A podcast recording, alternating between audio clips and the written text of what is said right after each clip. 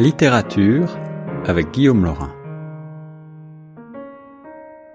Ici Guillaume Laurin sur les ondes de la radio francophone de Toronto. On est toujours dans l'émission Retour de choc. Je vous propose maintenant de parler littérature avec mon invité, l'auteur Pierre-Louis Gagnon pour la disparition d'Ivan Bounine. Bonjour Monsieur Gagnon. Bonjour Monsieur Laurin.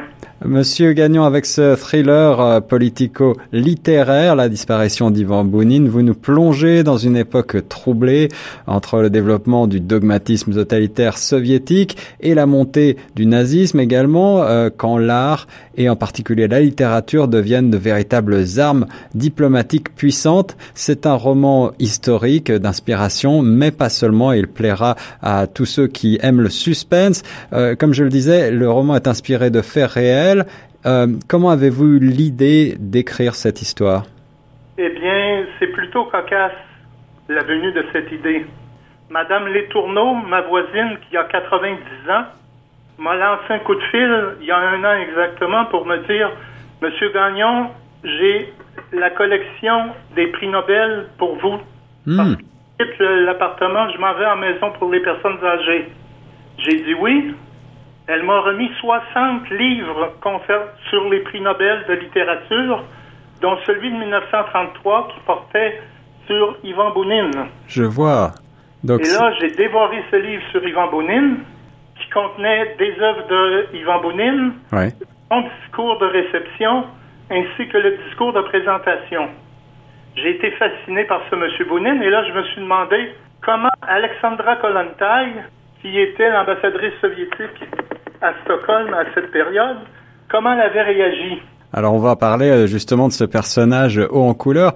Euh, peut-être devrais-je euh, résumer en quelques mots le propos de ce livre, La disparition d'Ivan Bounine. on est à Stockholm donc en 1932 et on se demande dans les hautes sphères du prix Nobel qui de Maxime Gorky ou d'Ivan Bounine, ces deux grands écrivains russes, euh, l'Académie suédoise va-t-elle couronner le communiste Gorky, ce fidèle soutien à Staline, ou alors l'anticommuniste Bounine qui est réfugié en France depuis la révolution d'octobre? Et c'est un enjeu d'autant plus crucial que depuis la création du prix en 1901, aucun russe n'a obtenu le prix Nobel de littérature. Donc on est véritablement à la croisée des chemins et on découvre à travers votre roman des donc ce personnage euh, très romanesque et moderne à la fois de Alexandra Kollontai. Alors, quelle est la part de fiction que vous avez donnée à ce personnage euh, haut en couleur, justement? Eh bien, je suis allé à la bibliothèque Gabriel Leroy de la ville de Québec pour me procurer la biographie d'Alexandra Kollontai. Une biographie de 600 pages que j'ai dévorée en deux jours. Hmm. J'ai cherché quel était son lien avec Ivan Bounine, et le prix Nobel de 1933 qui avait été euh, remis cette année-là. Mm-hmm. Et j'ai vu qu'il n'y avait que cinq lignes consacrées au prix Nobel dans ce livre de 600 pages. Les six lignes disaient la chose suivante. Madame Alexandra Kollontai a dû s'excuser pour des raisons de santé. Elle n'a pas pu participer à la remise du prix Nobel à Ivan Bounine. Mm-hmm. Alors je me suis dit, s'il n'y a que cinq lignes ou six lignes sur le prix Nobel de 1933 dans la biographie. Tout est à écrire sur cette question, notamment sur le rôle que jouait Madame Kollontai. Oui, c'est là que vous avez donc imaginé cette histoire, mais il faut le dire, euh, Madame euh, Alexandra Kollontai. C'est pour l'écrivain que je suis. Oui, c'est ça, c'est euh, du pain béni, une, une femme euh, féministe soviétique, communiste, donc une, euh, une des premières, si ce n'est la première femme de l'histoire contemporaine à avoir été membre d'un gouvernement et une des premières femmes ambassadrices, euh, c'est pas rien ça. Exactement. Et aussi, elle a été une, une féministe de, de la plume, au sens où elle a écrit des livres, des textes qui ont secoué les, euh, la morale de l'époque. Secoué la morale de l'époque au sens où elle favorisait la libération sexuelle. Mm 30 ans avant que ça n'arrive dans les pays d'Europe occidentale ou d'Amérique du Nord. Elle disait notamment que faire l'amour avec un homme, c'était aussi simple que de prendre, que de boire un verre de bière ou un verre d'eau. Alors ça, c'est une formule très forte. une formule très, très forte qui avait choqué Lénine et Staline à l'époque. Ouais. que c'était une dévergondée, cette femme-là. C'est ça. Alors, dans les instances supérieures du parti, elle n'était pas toujours appréciée à sa juste valeur parce que les mœurs, les mœurs soviétiques de l'époque Ouais. étaient très, très, très conservatrices.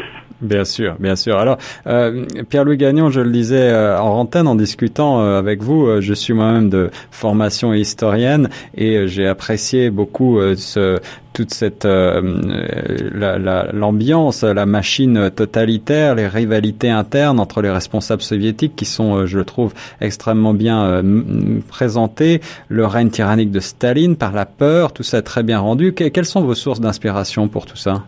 Ben, comme je vous disais euh, en d'entrée de jeu, avant que l'entrevue ne commence officiellement, j'ai fait des recherches dans le cadre d'un mémoire de sociologie présenté à l'Université Laval sur la politique culturelle de l'Union soviétique dans les années 30, mm -hmm.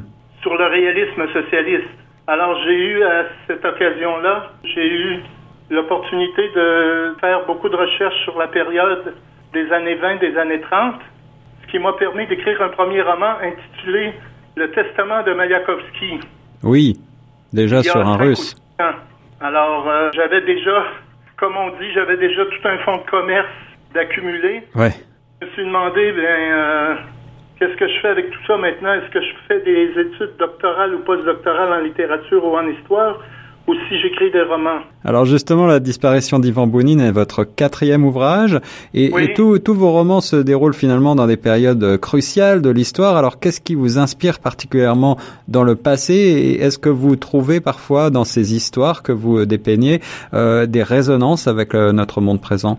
Ben, Comme disait le président Macron pas plus tard qu'il y a une dizaine de jours, les années 30 sont un, une période cruciale de l'histoire moderne, de l'histoire européenne, qui devrait nous, euh, nous inspirer ou nous interpeller grandement actuellement, parce qu'on a assisté dans les années 30 à la montée des extrêmes, oui.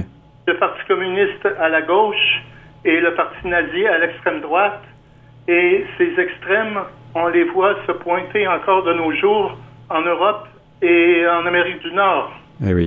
Alors c'est une période qui est riche d'enseignements pour les années actuelles. Il faut pas oublier aussi que c'est la période où on a assisté à la, à la guerre civile espagnole, oui, oui. qui a fait des centaines de milliers de morts, et où les puissances occidentales comme la France et la Grande-Bretagne ont laissé la République espagnole périr sous les coups de Mussolini et d'Hitler sans intervenir. Alors c'est un avertissement aux puissances occidentales.